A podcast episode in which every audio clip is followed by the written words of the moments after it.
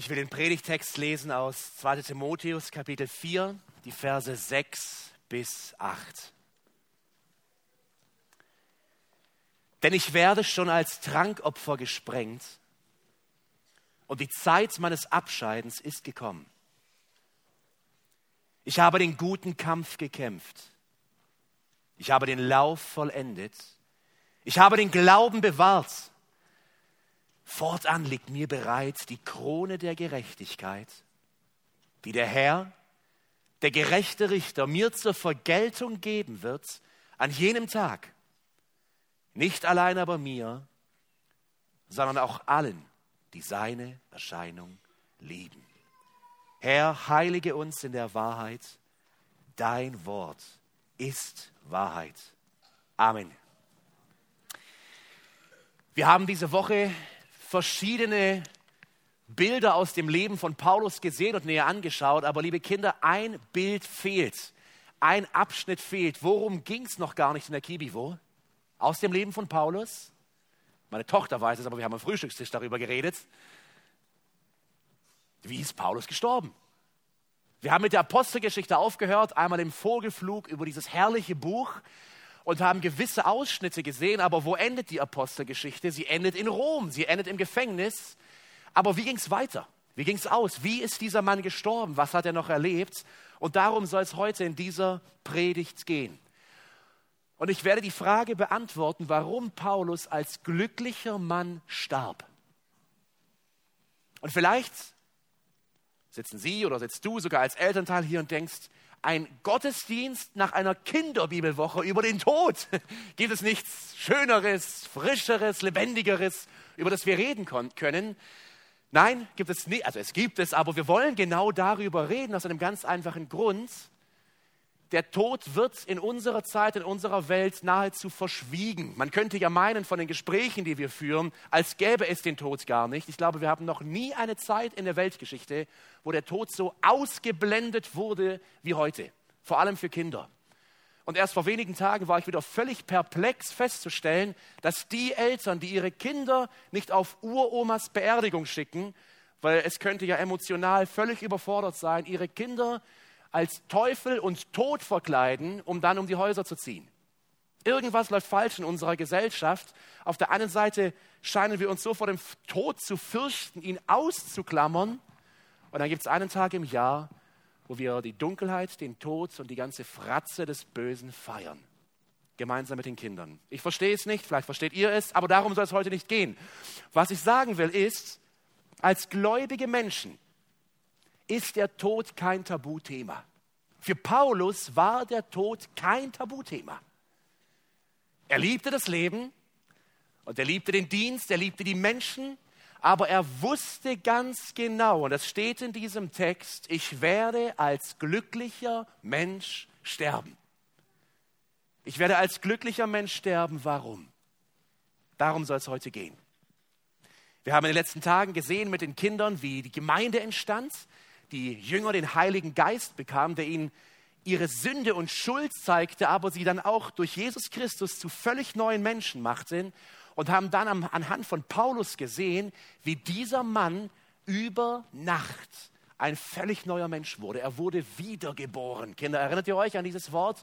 Wiedergeboren, das heißt nicht, ich werde nochmal geboren, sondern mein Herz, meine Seele darf zu neuem Leben kommen, darf von neuem geboren werden durch den Heiligen Geist, zu einem neuen Menschen. Wir haben aber auch die tiefen Punkte in Paulus seinem Leben angeschaut.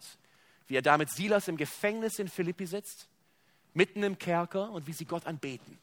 Und woher diese Kraft kommt, um im tiefsten Leid voller Freude Gott anzubeten.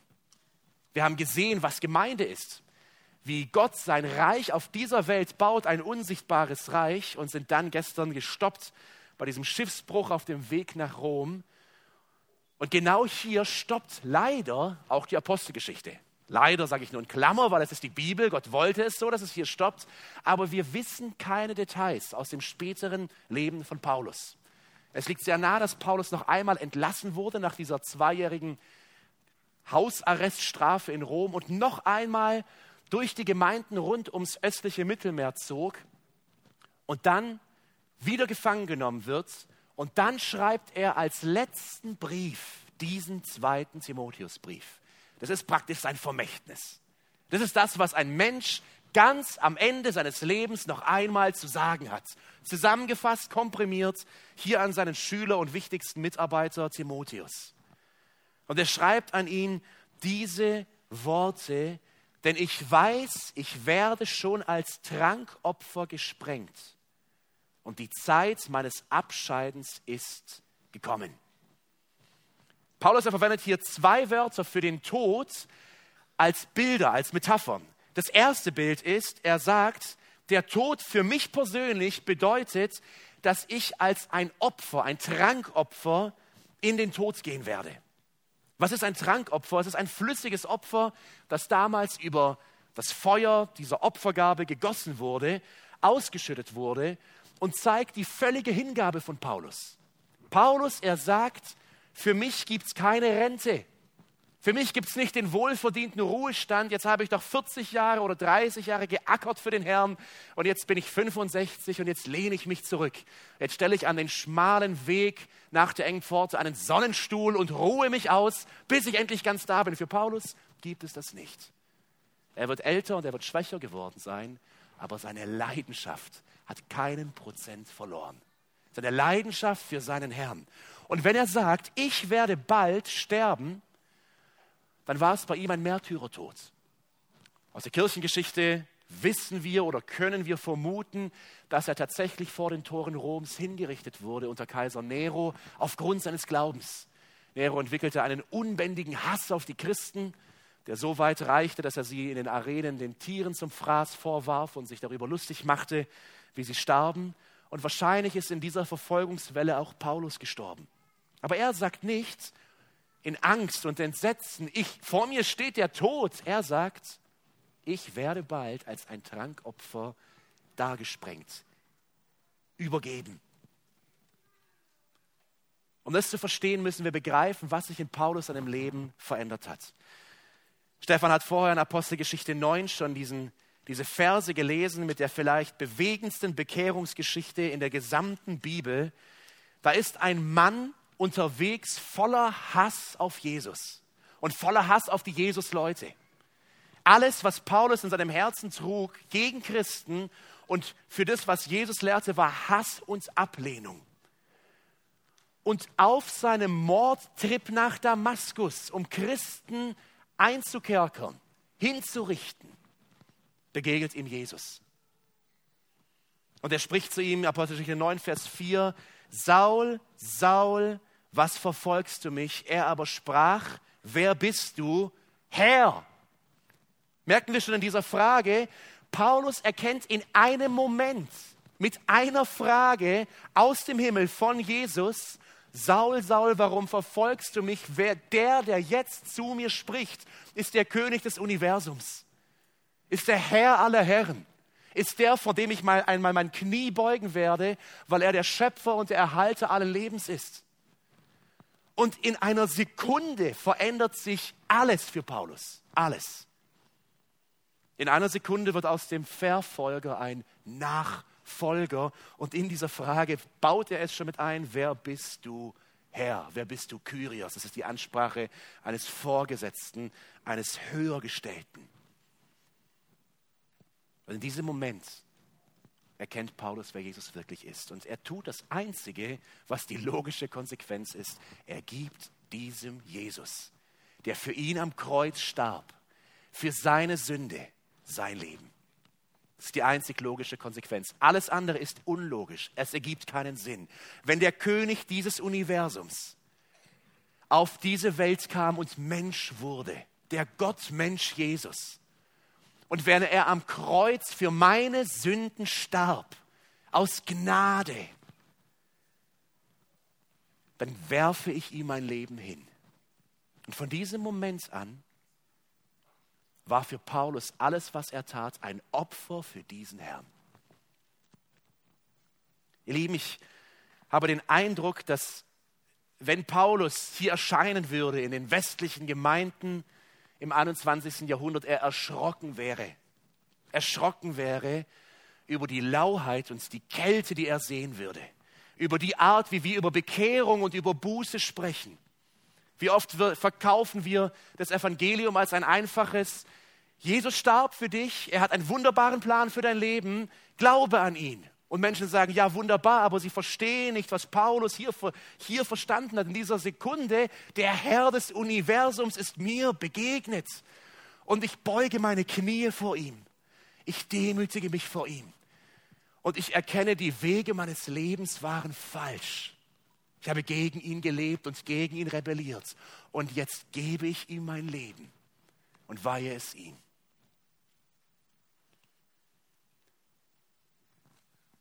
Dieser Paulus-Moment ist der einzige Moment, wie ein Mensch Christ werden kann. Ein Mensch wird nicht Christ, indem er sich taufen lässt, indem er das Abendmahl nimmt, indem er die Bibel liest, indem er betet, indem er theologische Bücher liest und darüber diskutiert, so wird ein Mensch nicht Christ. Dieser Paulus-Moment ist der ein, die einzige Möglichkeit, um Christ zu werden. Es ist die Situation, der Punkt, wo ein Mensch Jesus begegnet, dem lebendigen Jesus. Und ich will dich fragen, hast du das erlebt?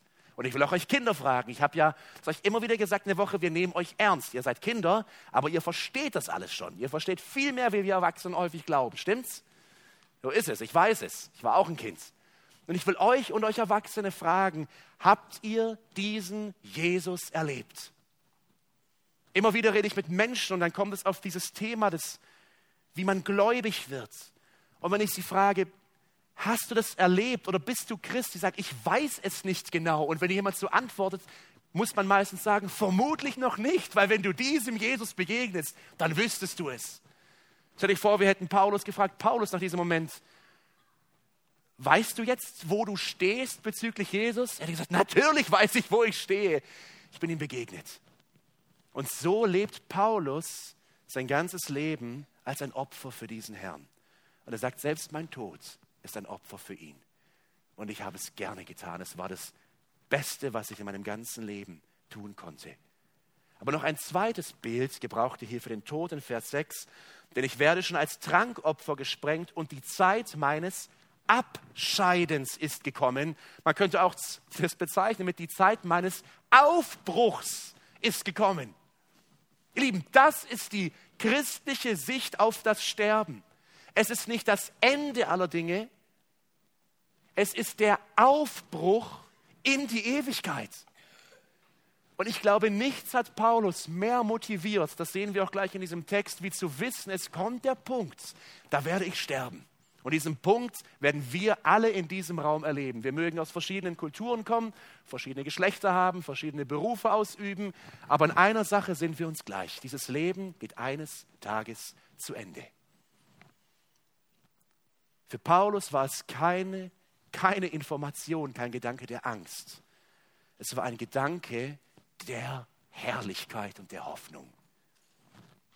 Er sagt, die Zeit meines Abscheidens, meines Aufbruchs oder meines Weggehens ist gekommen. Dieses Wort hier kommt höchstwahrscheinlich im Griechischen aus der Landwirtschaft, wo einem Ochsen das Joch abgenommen wird und einem anderen Ochsen aufgebunden wird. Und Paulus sagt, mein Joch für dieses Leben, meine Arbeit wird mir kurzzeitig abgenommen und ich bekomme einen neuen Auftrag oder ein neues Joch, einen neuen Dienst. Ich gehe in die Ewigkeit. Und so kann Paulus sagen in Philippa 1, Vers 23, ich habe Lust abzuscheiden und bei Christus zu sein, denn es ist weit besser. Was für eine Hoffnung immer wieder in Diskussionen mit Menschen, die Gott ablehnen oder das Christentum ablehnen, bekomme ich den Vorwurf zu hören, ihr vertröstet euch ja nur mit irgendwelchen Märchen. Ihr, ihr denkt euch halt irgendeine tolle Märchenzukunft aus mit Himmel und Engeln. Aber das ist doch nicht die Realität. Paulus, er hat erwidert, ich habe diesen Jesus gesehen, es ist kein Märchen. Und er hat mir versprochen, wie wir es eben gesungen haben, mich sicher nach Hause zu führen. Und deswegen laufe ich diesen Lauf des Lebens. Ich ertrage Leid und Schmerz, weil ich weiß, die Zeit meines eigentlichen Aufbruchs steht noch aus. Also Paulus, warum konnte er glücklich dieses Leben beenden? Weil er die richtige Sicht auf den Tod hatte. Aber noch ein anderer Punkt in Vers 7. Er durfte auch einen glücklichen Rückblick auf sein Leben führen, äh, auf sein Leben zurückwerfen. Schaut bitte in Vers 7, wie Paulus sein Leben beschreibt, worauf er stolz ist oder worüber er sich freut. Vers 7, ich habe den guten Kampf gekämpft, ich habe den Lauf vollendet, ich habe den Glauben bewahrt. Ich habe den Glauben bewahrt. Was taucht nicht auf? Oft ist es ziemlich hilfreich zu schauen, in seinem Lebensrückblick, was taucht nicht auf? Ich habe Karriere gemacht. Nicht mal, ich habe Familie gegründet. Ich habe investiert und darf meinen Kindern ein reiches Erbe übergeben. Nichts. Keine einzige materielle Sache. Nichts. Alles, was Paulus glücklich macht im Rückblick auf sein Leben, ist das Immaterielle, was du nicht anfassen kannst, dir nicht verdienen kannst und was ohnehin in dieser Welt zurückbleibt. Die Bibel ist unglaublich ehrlich und sagt, denkt über den Tod nach, denn das wird euch weise machen. Nackt sind wir gekommen und nackt werden wir gehen. Ihr Lieben, warum konnte Paulus glücklich sein Leben hier aufgeben? Weil er wusste, ich hinterlasse sowieso nichts Materielles. Im selben Brief, da sagt er Timotheus, bring mir meinen Mantel und meine Bücher bitte mit, die ich dort lassen musste. Das war wahrscheinlich alles, was er hatte. Er muss im Sommer gefangen genommen, äh, äh, losgezogen sein. Da braucht er seinen Mantel nicht, dachte wahrscheinlich, er kommt wieder zurück. Und jetzt friert er hier im Gefängnis. Viel mehr hatte der Mann nicht. Kein Besitz, keine Investments, keine Häuser, keine Autos schon gar nicht. Äh, ich weiß nicht, was hatte man damals so? Pferde als äh, Anlageobjekte, ich weiß es nicht. Aber das, was aus menschlicher Sicht völlig unerfolgreich scheinen lässt, ist in diesem Moment für Paulus der absolute Gewinn und seine eigentliche Investition in den Himmel, in Gottes Reich zahlt sich jetzt aus. Ihm fällt es nicht schwer zu gehen, weil er sein ganzes Leben nicht in dieses Leben investiert hat, was er hinterlassen muss, sondern in die Ewigkeit. Ich habe den guten Kampf gekämpft. Was ist das für ein Kampf? Das wollen wir uns kurz anschauen. Das ist wichtig. Welchen Kampf kämpft ein Christ?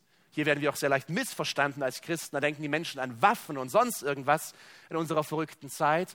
Der christliche Kampf ist kein gewaltsamer Kampf gegen irgendetwas Irdisches. Es ist ein geistlicher Kampf. Schlag bitte mit mir auf Epheser 6, Vers 10. Hier schreibt Paulus an die Epheser, was er meint, wenn er von einem geistlichen Kampf spricht, den er gekämpft hat sein ganzes Leben lang. Im Übrigen, Brüder, seid stark in dem Herrn und in der Macht seiner Stärke. Zieht die ganze Waffenrüstung Gottes an, damit ihr zu bestehen vermögt gegen die Listen des Teufels. Denn unser Kampf ist nicht gegen Fleisch und Blut, sondern gegen die Fürstentümer, gegen die Gewalten, gegen die Weltbeherrscher dieser Finsternis, gegen die geistlichen Mächte der Bosheit in den himmlischen Örtern.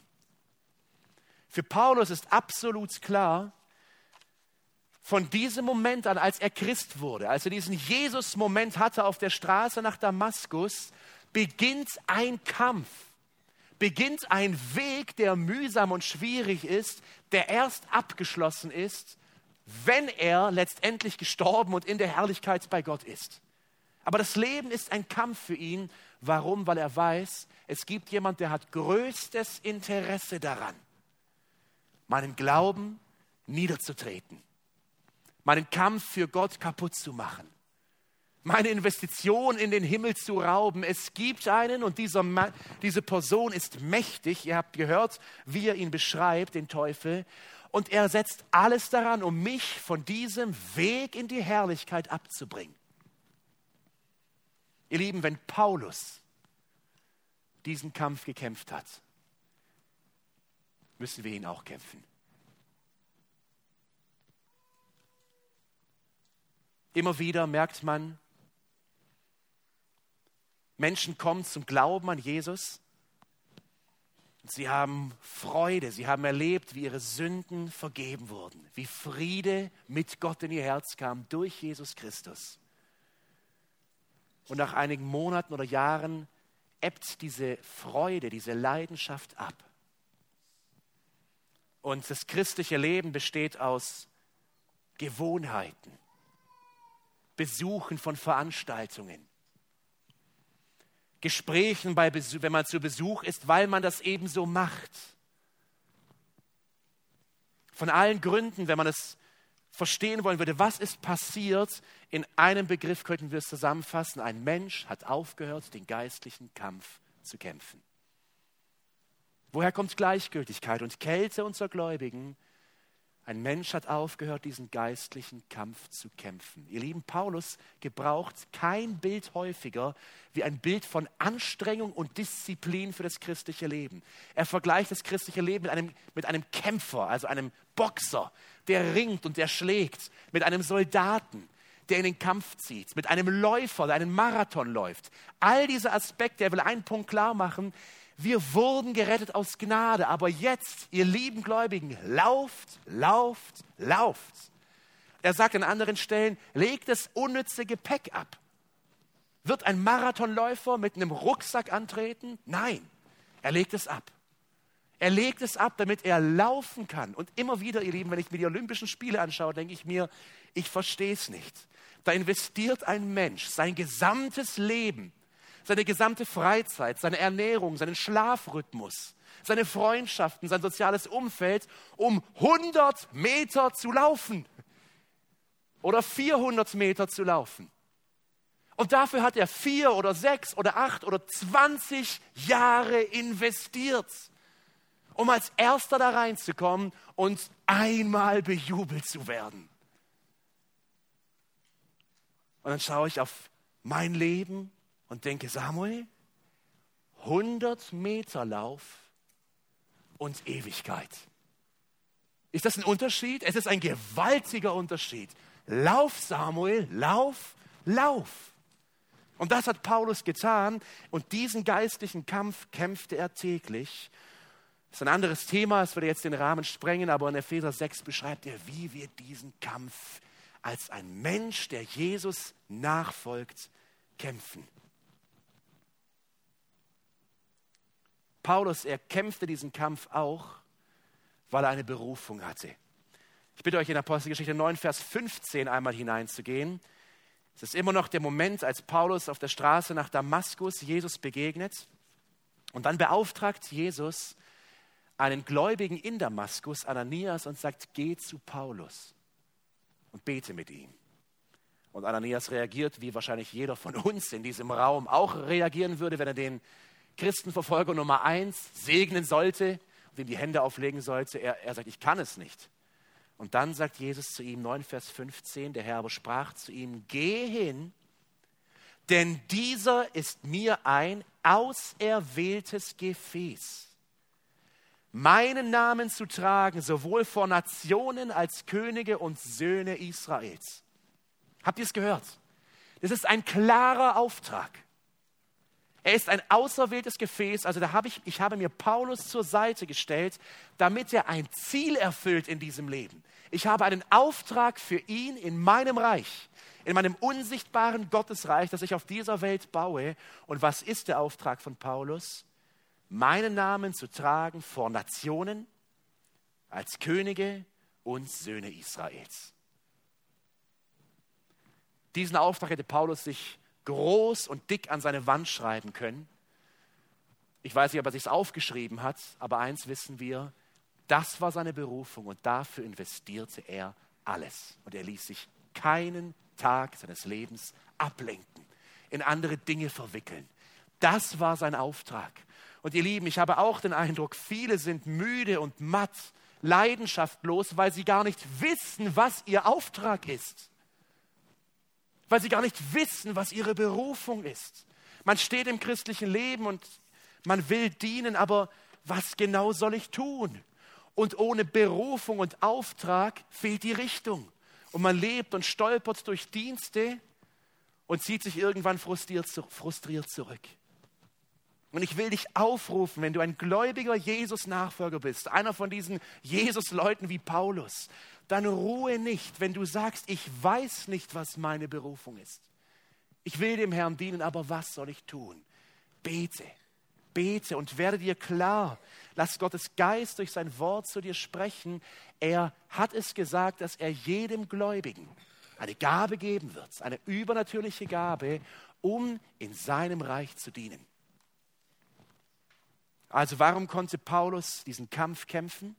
Weil er wusste, es ist ein geistlicher Kampf. Und weil er wusste, ich habe einen Auftrag. Ich habe eine Berufung. In Philippa 3, Vers 13 und 14 gibt es eine wunderbare Stelle, wo Paulus diesen Kampf näher beschreibt. Philippa 3, 13 und 14 sagt er, nein, ich bilde mir nicht ein, es schon geschafft zu haben, Geschwister. Merkt ihr diese Kampfhaltung? Ich bin noch nicht am Ziel. Ich bin noch mitten in diesem Glaubensmarathon. Aber eins steht fest. Ich vergesse das Vergangene und schaue auf das, was vor mir liegt. Ich laufe mit aller Kraft auf das Ziel zu, um den Siegespreis dort oben zu gewinnen, zu dem Gott durch Christus Jesus berufen hat. Ein weiterer Punkt, der mich persönlich häufig schwächt, demotiviert in diesem Kampf, in diesem geistlichen Kampf für den Herrn ist, dass sich meine Gedanken, meine Emotionen zu sehr in der Vergangenheit befinden. Da sind Fehler gemacht worden. Da sind Menschen verletzt worden. Da waren große Ziele, die man hatte für den Herrn und man ist gescheitert. Dann sitzt man da wie so ein Häufchen Elend und sagt, na bravo, wieder mal gut gemacht. Jetzt war ich motiviert nach der Predigt und jetzt sitze ich am Dienstag wieder im selben Dreck meiner Sünde. Sehr gut. Was für ein brauchbares Werkzeug. So geht es nicht nur dir und mir, so geht es Paulus. Er sagt, ihr Lieben, ich, ich bilde mir nicht ein, es schon geschafft zu haben. Ich bin ein Läufer, aber ein fehlbarer Läufer. Aber eins steht fest, was steht fest? Ich vergesse das Vergangene oder wortwörtlich, ich vergesse, was da hinten ist und strecke mich aus nach dem, was vor mir liegt. Wieso kann ein Mensch sowas sagen? Warum kann er das Versagen der Vergangenheit, die Sünde der Vergangenheit ablegen? Weil er weiß, dass Jesus dafür gestorben ist. Und deswegen brauchen wir das Evangelium jeden Tag. Das Evangelium ist keine Eintrittspforte, um einmal gerettet zu werden. Es ist die Botschaft der Gnade für uns, für jeden Läufer, für den Herrn. Zu sagen, ich vergesse, was da ist. Ich vergesse das Vergangene. Ich lege es ab. Ich tue Buße darüber. Ich sage nicht Schwamm darüber. Ich nehme die Sache ernst. Das ist Sünde. Damit spaßt Gott nicht. Der Aufruf, seid heilig, denn ich bin heilig aus 1. Petrus 1 gilt. Aber ich weiß, dass ich es nicht schaffe. Deswegen tue ich Buße und im Glauben, dass Jesus sein Blut dafür vergossen hat, gehe ich weiter.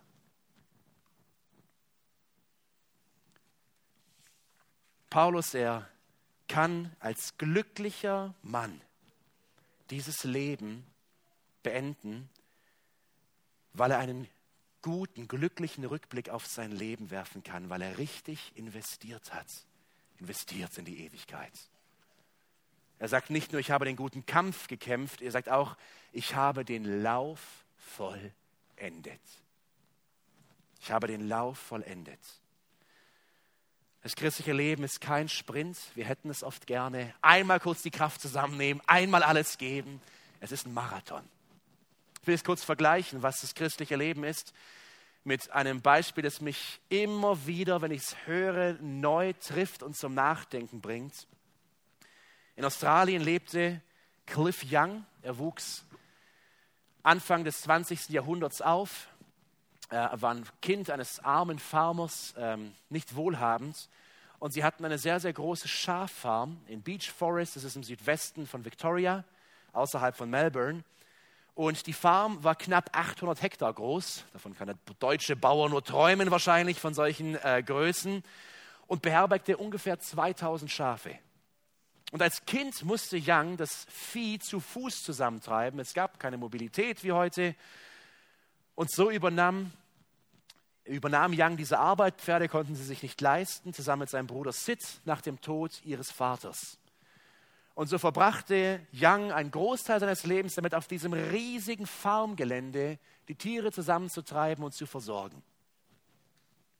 Dann passierte Folgendes. Im Jahr 1983 trat Cliff Young bei einem Ultramarathon an mit einer Strecke von 875 Kilometern. Das ist praktisch einmal durch einen großen Teil von Australien. 875 Kilometer von Westfield, Sydney nach Melbourne. Young lief mit geringem Tempo los. Er war zu diesem Zeitpunkt schon 61 Jahre alt. Es gibt Videos davon, ihr könnt es mal in YouTube eingeben, man sieht diesen Lauf. Mit 61 Jahren startete er neben hochgerüsteten Hightech-Marathonläufern, die mit dem neuesten Schrei der Technik dann da immer ankommen. Und er trabte los. Alle joggten los. Young, er ging in so eine Art Schrittgang. Und am ersten Tag bereits lag er so weit zurück, dass man nur darüber lachen konnte, dass dieser Opa einfach aufhören soll, ähm, sich lustig zu machen über so einen Ultramarathon. Als sich alle anderen Marathonläufer nachts schlafen legten, lief Cliff weiter. Einfach in seinem Schrittgang weiter. Sieht echt lustig aus. Schaut es euch mal an, wie er da. Es ist nicht mal Joggen, es ist so eine Art Schnell, Schnellgang, den er da läuft. Walken? Keine Ahnung. Ich bin da kein Experte. Jedenfalls lief er weiter. Er schlief sehr, sehr, sehr kurz nur, aß unterwegs, trank unterwegs. Nach mehreren Tagen, er hatte den Vorsprung längst aufgeholt, kam er eineinhalb Tage vor, den, vor dem zweitplatzierten Profiläufer an. Er brach den Weltrekord um zwölf Stunden. Ein 61 Jahre alter Mann läuft 875 Kilometer und kommt eineinhalb Tage früher an, wie viele dieser Marathonläufer, dieser absoluten Profis. Es war eine Sensation in der Sportwelt und heute läuft niemand mehr wie die Profi und Experten. Alle, die einen Ultramarathon laufen, laufen wie Cliff Young. Dieser Mann hat nie ein Buch darüber gelesen, er war Farmer. Er läuft, also nicht in diesem Lauf, in anderen sogar mit Gummistiefeln da über seine Felder und diesem Schrittgang. Aber er wandte eine Technik an, die es ihm ermöglichte, möglichst wenig Energie zu verschwenden und möglichst weit mit den Kräften, die er zur Verfügung hatte, zu kommen. Als ich dieses, diese Geschichte gehört, diese Videos gesehen habe, dachte ich mir, das ist Paulus. Kein Sprinter. Nicht für einen Monat alles geben und sich komplett einmal verausgaben und dann elf Monate wieder da hängen und für nichts zu gebrauchen sein. Nein, Paulus, er war wie Cliff Young einer, der wusste, ich laufe einen Ultramarathon. Dieser Lauf für meinen Herrn wird lange gehen. Zehn Jahre, vielleicht 50 Jahre. Und ich weiß eins, ich will nicht einmal viel geben. Ich will nicht hin und wieder brauchbar sein. Ich will meine Kräfte einteilen. Und ich will in diesem Schrittlauf laufen, fest das Ziel im Auge, mich nicht abbringen zu lassen. Und ja, die anderen campen am Weg. Und ich laufe weiter. Ich laufe weiter und ich laufe weiter für meinen Herrn. Und so kann Paulus sagen, ich habe den Kampf gekämpft, den geistlichen Kampf. Ich habe den Lauf vollendet. Vor ihm liegt die Ziellinie. Und ich habe den Glauben bewahrt. Ihr Lieben, liebe Zuhörer, können wir eine einzige Sache nennen, für die es sich mehr lohnen würde zu leben, wie diesen Paulus-Moment zu haben, nicht nur bei der Bekehrung, sondern auch am Lebensende. Sie wissen, ich verlasse bald diese Welt, aber ich habe aufs richtige Konto investiert. Und es ist das ewige Konto.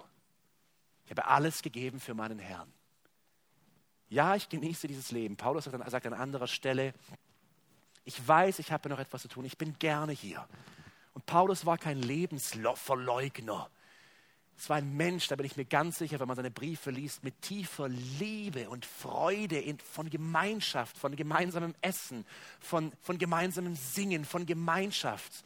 Aber er hatte ein Ziel und jetzt kann er sagen, ich habe den Glauben bewahrt. Er wusste, ich werde einmal hören, was Jesus in Matthäus 25, 23 sagte, was all die Menschen erwarten wird, die diesen Lauf laufen, recht so du guter und treuer Knecht. Über weniges warst du treu, über vieles werde ich dich setzen. Geh hinein in die Freude deines Herrn.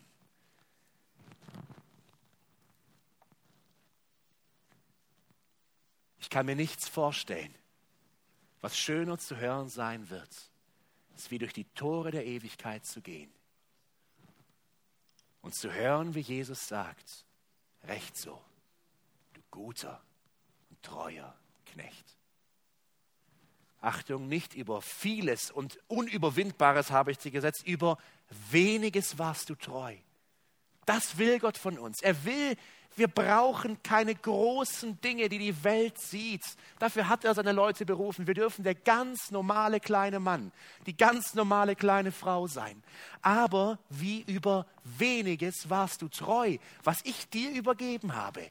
Als Arbeit in meinem Reich hast du treu zu Ende geführt, treu zu Ende gebracht. Und jetzt geh hinein in die Freude deines Herrn.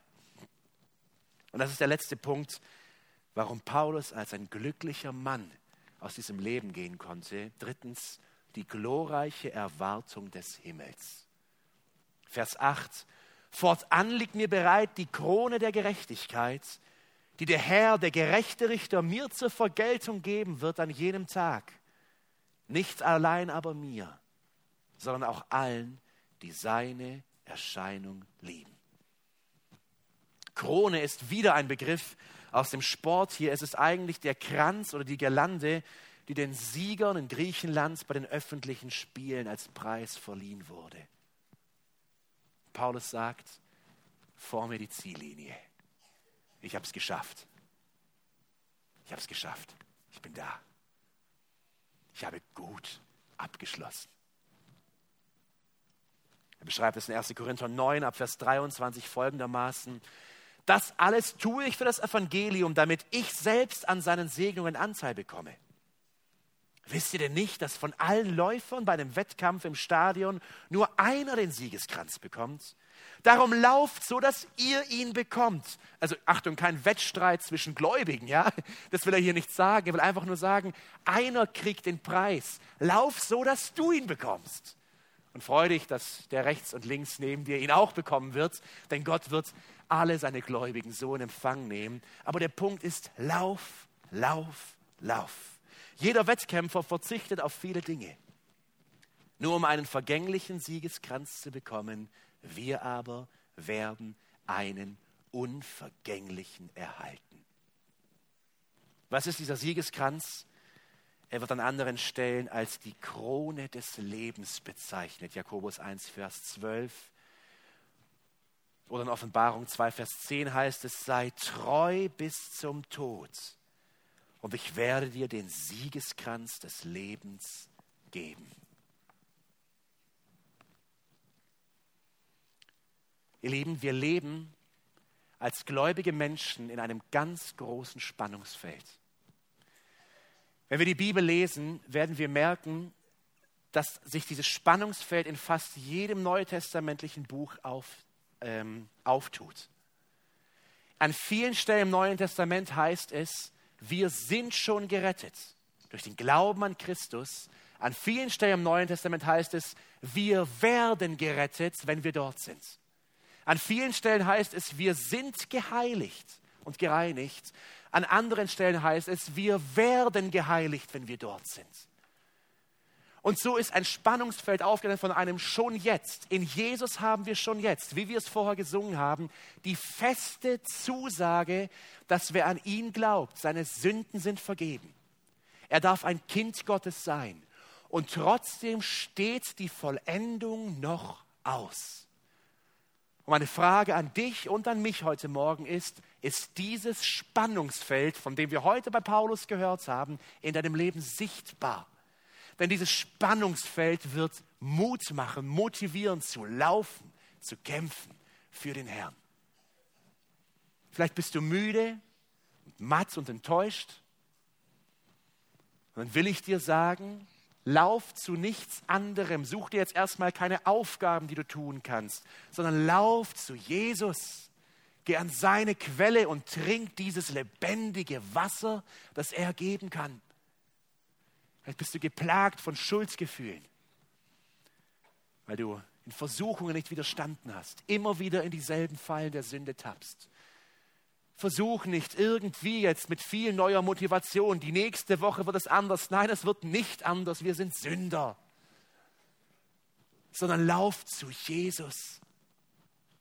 Werde dir neu bewusst, dass er am Kreuz auch für diese Sünden starb und hol dir die Kraft von ihm. Vielleicht bist du gerade dabei, Dienste niederzulegen, weil du sagst, ach, ich bin doch jetzt schon älter. Oder ach, da sind doch andere. Oder ach, ich arbeite doch sowieso so viel im Geschäft. Denk an diese Stelle, denk an diesen Läufer, denk an diesen Kämpfer und frage dich nicht, wo kann ich abgeben, sondern wo kann ich meinem Herrn dienen? Wo kann ich sein Reich, und das ist seine Gemeinde, unterstützen? Wo kann ich anderen Mut machen? Ihr Lieben, diese Welt schreit, schreit nach Wahrheit, schreit nach Liebe, schreit nach Sinn. Und wer soll ihnen Hoffnung geben? wenn nicht die Menschen, die diesen Paulus-Moment hatten, die Jesus begegnet sind und wissen, in ihm ist der Weg, die Wahrheit und das Leben. Vielleicht entdeckst du dich, dass du deinen Liegestuhl am Wegesrand des schmalen Wegs aufgebaut hast oder gerade dabei bist, dir mitten am schmalen Weg schöne Häuser zu bauen und Rastplätze. Mach's kaputt. Lauf weiter.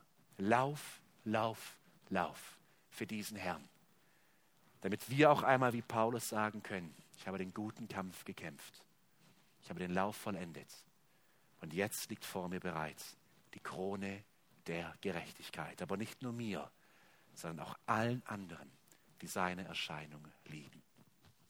Für mich sind diese Verse aus folgendem Grund auch sehr persönlich auf der Karte, äh, der Andenkenskarte meines Opas, meines Großvaters, als er starb, waren diese Verse drauf. Diese Verse aus 2 Timotheus 4, die ich heute vorgelesen habe.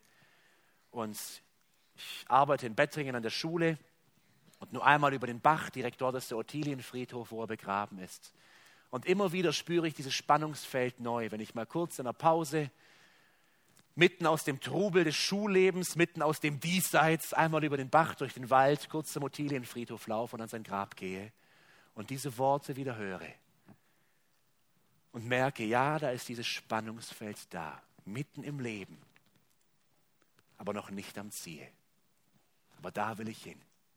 Vor diesem Herrn will ich stehen und diese Worte will ich hören. Recht so, du guter und treuer Knecht. Vor weniges warst du treu. Geh ein zur Freude deines Herrn. Amen.